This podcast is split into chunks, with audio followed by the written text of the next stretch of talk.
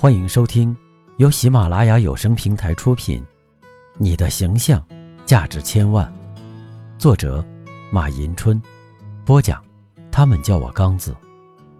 欢迎订阅这本专辑，并将它分享给更多的朋友。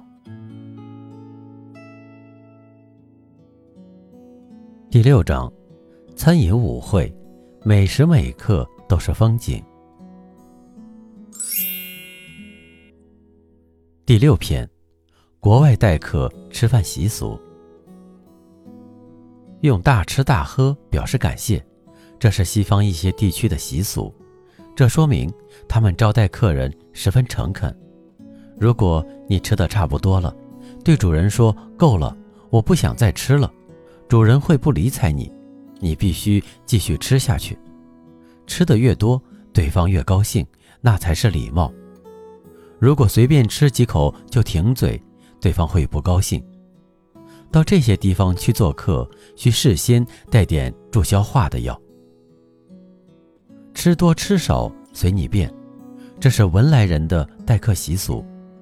在文莱，家里来了客人，不管认识不认识，只要向自己问好，主人就会笑脸相迎，热情接待，把家中吃的东西都拿出来供客人享用。但是主人从不劝食，对方吃不吃、吃多吃少、好吃不好吃，从不过问。主人认为这样问客人是不礼貌的。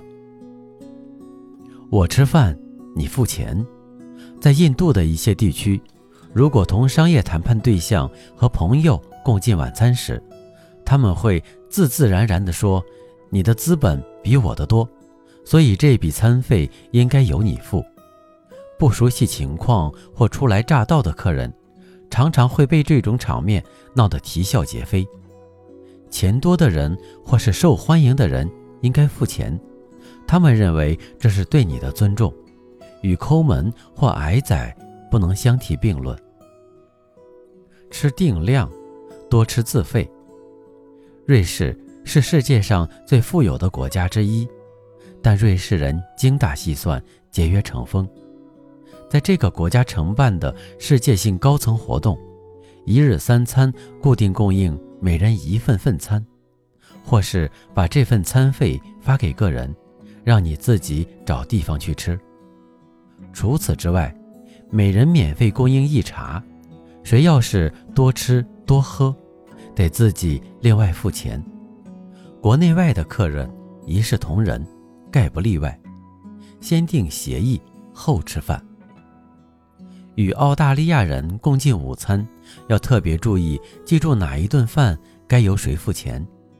如果你付钱过于积极，或忘记付钱，都是不礼貌的。在一般情况下，你提议喝酒，通常由你付钱，不可各自付钱，除非事先说好。吃多少要多少，严格三光。德国人视浪费为罪恶。讨厌凡事浪费的人，所以一般人都没有奢侈的习惯。与德国人相处，务必遵守这个习惯，才能跟他们打成一片。如与他们共进餐馆，不能多要根本吃不了的东西。已要的饭菜必须吃光，即使是酱或是黄油，也要用面包蘸着吃下去或喝光。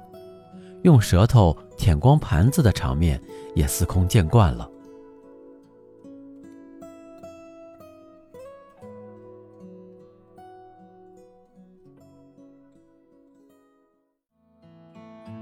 您刚才收听的是由喜马拉雅有声平台出品，《你的形象价值千万》，作者马迎春，播讲。他们叫我刚子。如果你喜欢这个专辑，欢迎订阅。并将它分享给更多的朋友。感谢您的收听。